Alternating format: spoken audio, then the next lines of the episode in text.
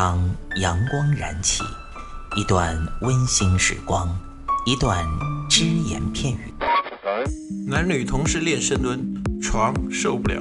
嘴炮作为一个软饭男，为什么能够创造霸业，形成一个现在的吸金王？没时间健身吗？每天只需要四分钟，你完全有可能把握自己。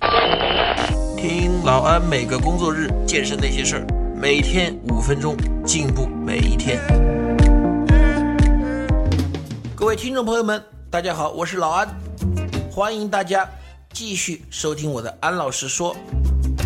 前面两期呢，我们第一期讲的是准备出发的时候怎么锻炼，第二期呢讲的是在出发的途中啊，飞机上面、火车上面、久坐的时候怎么锻炼。那今天自然要到旅游景点喽，到旅游景点得去玩喽。那我们就要讲一下，在旅游景点怎么样去运动一下。这个话题啊，有的人说老安讲的是伪命题。我在旅游景点还需要锻炼呢。我无论是爬山呐，还是游船呐，还是在这个水里面玩漂流啊，还是干什么，在旅游景点累得要命，我还需要刻意去运动吗？我特别那种爬山的，哎呀，一爬一爬就是多少多少米。爬黄山、爬泰山，啊，我还需要刻意去锻炼呢，那不是很好的锻炼吗？旅在旅游的过程当中，你的身体的消耗量本来就比较大一点，哎，运动量也比较大，所以今天呢，老安不会跟大家讲在旅游的过程当中，特别是像爬山的过程当中，你具体该怎么练。我们换一个讲法，讲什么呢？你要怎么样避免这种不当的运动伤害？因为我们知道你在锻炼的过程当中，方法知识错误的话是会造成伤害的。那同样，你在旅行、在爬山的过程当中也会造成这种伤害。爬山我们知道最有可能受伤的什么什么地方？脚踝和膝盖，经常有出现崴脚或者说膝盖扭伤的情况。老王今天就是跟大家分享一下，我们应该怎么避免。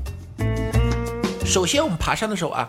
千万千万记住一点，不要踮着脚尖爬，除非那个山的台阶太窄了，不够你一个脚上去，你只够半个脚，那我没办法。你如果说能够一个脚踏上去的话，尽量步子大一点，一个脚踏上去，整个全脚放在台阶上面，然后起的时候用力的时候，大家记住，发力全凭后脚跟，不要用脚尖踮起来发力，那样的话其实对你的脚踝和膝盖。伤害是非常大的，没有必要，真的没有必要啊！如果说在可以的情况下，老安建议啊，这个不是说老安不心疼女孩子，但是呢，老安建议，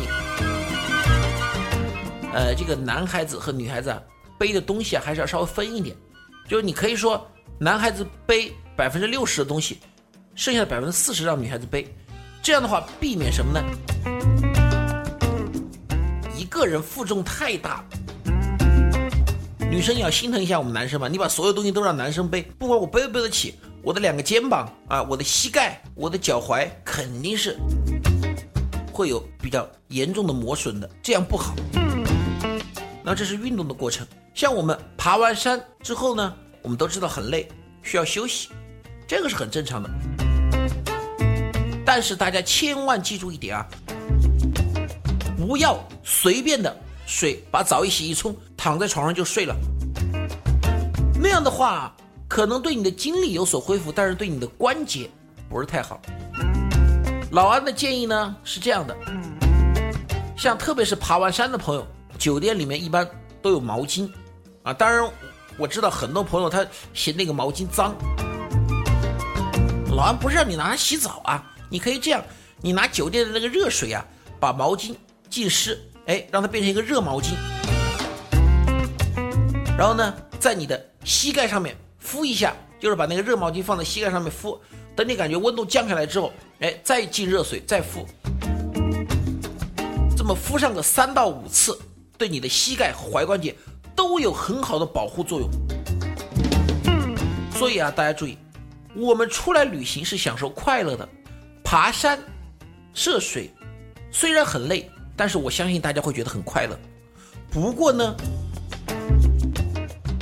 老安希望不要让这种快乐产生对你身体、对你的关节有伤害的后果，那么这样就得不偿失了。